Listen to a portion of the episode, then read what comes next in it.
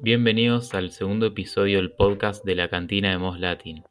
En esta ocasión le vamos a explicar el significado del color de los sables de luz de los caballeros Jedi. Pero antes, eh, Joaco les va a dar una introducción acerca de los cristales Kyber. Bueno, como dijo Vale, voy a hablar un poco de los cristales Kyber. Los cristales Kyber eh, son en realidad seres vivos que no son una simple pila que les da la luz a los sables, sino que pueden sentir la fuerza y básicamente son una de las cosas vivientes, se podría decir, que más conexión tienen hacia la fuerza.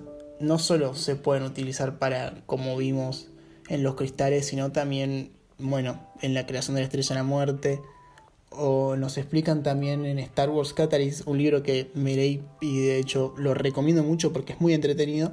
Eh, puede establecer un, un nivel de energía impresionante para, para, ¿cómo se llama esto?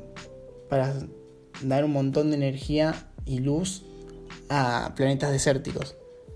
Pero un dato curioso de esto sería que en realidad los Jedi no querían mm, que este conocimiento se supiera, eran como muy reservados y egoístas hasta en cierto punto.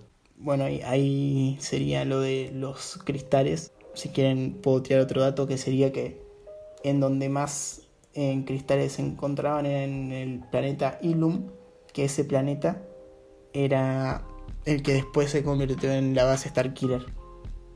Bueno, ahora yo voy a pasar a hablar sobre lo que planteamos al principio, que es acerca de los colores de los sables de luz y qué significa cada uno. Primero voy a empezar por el más clásico, es el color azul, que bueno, representa rectitud, destreza en lucha y valentía. Es el color que usan los guardianes Jedi en la antigua orden.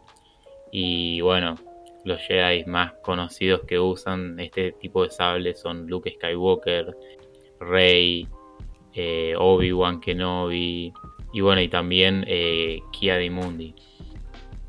El color verde es otro de los más comunes que hay eh, esto representa la concordia, sabiduría y armonía. Son comunes en de ver, por ejemplo, en los Jedi que son sabios y de mayor rango. Unos ejemplos de Jedi que lo usaron son Pluk Kun, eh, Yoda y Qui-Gon. El color rojo es el más habitual dentro de los Sith porque representa su maldad, ira y bueno, su tormento. Básicamente lo que pasa acá es como decía antes Joaco, que los cristales Kyber en el canon actual eh, tienen vida y de esta forma el Sith no establece un vínculo emocional con el cristal, sino que lo hace sangrar y de ahí, bueno, ese color rojo. Eh, y bueno, la mayoría de los Sith lo usan, así que si podría dar ejemplos sería interminable esto. Así que bueno, seguimos con el próximo. El color morado es utilizado por Mace Windu y en realidad es extremadamente raro. La realidad de que por qué se usa este color es porque Samuel L. Jackson le pidió a George Lucas ya que este era su color favorito. Y también para que la madre lo reconociera en la pantalla cuando esté en la batalla de Geonosis y, estén todos con los sables prendidos, porque serían solo azul y, y verde y se perdería entre ellos. Eso es lo que dijo en una entrevista. Bueno, y en el universo expandido, este color es característico de los que tienen una ambigüedad moral, o sea, eh, usan un poco el lado oscuro de la fuerza, el lado luminoso, y se encuentran como en un limbo de decir, bueno, yo soy un Jedi gris, no soy un Jedi gris, y están moviéndose en esa situación. Los cristales amarillos eh, no son tan raros como los morados, pero tampoco tan comunes como los verdes o azules. De hecho, han aparecido varias veces en el universo de Star Wars. Em, lo podemos ver bueno, en las armas que tienen los guardias del templo Jedi en Cursant. Em, que bueno, que son lanzas que son de doble filo y bueno, y sus hojas son amarillas. Pero en el nuevo canon, en episodio nuevo, esta concepción cambió un poco. Porque bueno, vemos que Rey Em, empuña su sable amarillo y, bueno, y tiene un significado que es como que ella eh, es de sangre Sith, podríamos decir, ya que es la nieta de Palpatine, pero ella por elección se vuelve una Jedi. Entonces es un paso, por decir así, de, del lado oscuro al lado luminoso, pero eh, por conciencia propia. Por eso, bueno, ese es el, significado que tiene en este canon.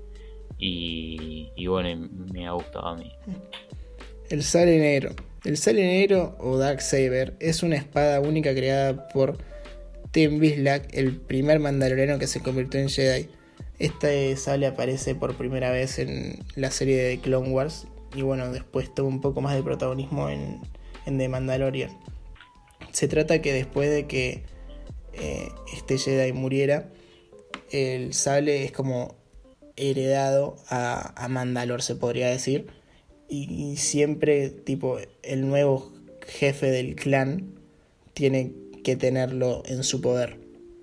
Em, el color también representa el, color, el poder absoluto y la supremacía y el orgullo. Por último está el sable de luz blanco, que básicamente simboliza la pureza, es el que porta Sol Katano, por ejemplo, y es todo lo contrario al sable de luz rojo, porque en esta nueva concepción del canon, eh, que dijimos que los sables tienen vida, eh, el sable rojo básicamente es hacerlo sangrar y este es purificarlo, o sea, sacarle el color básicamente. Eh, y bueno, hasta acá llegamos con este repaso de los colores de los sables de luz. Eh, mencionarles que claro, estas concepciones y este simbolismo va cambiando de acuerdo al canon o el universo expandido, pero por eso hay, mucha información en internet eh, y hay otros colores como el plateado, el dorado, el naranja que no los incluimos por el hecho de que hay mucha información, algunos dicen esto y no hay nada oficial, así que decidimos eh, ofrecerles lo que sí sabemos y lo que está probado a que hablar de tonterías. Así que bueno, acá termina el segundo episodio, espero lo hayan disfrutado y que la fuerza los acompañe. Sí, como dijo Vale, la verdad que em, preferimos hablar de lo que sí sabemos en vez de, de hablar sin tener nada oficial. Eh, así que ojalá que les haya gustado nuestro breve repaso acerca de los cristales y los sables. Y nada, no, yo me voy despidiendo.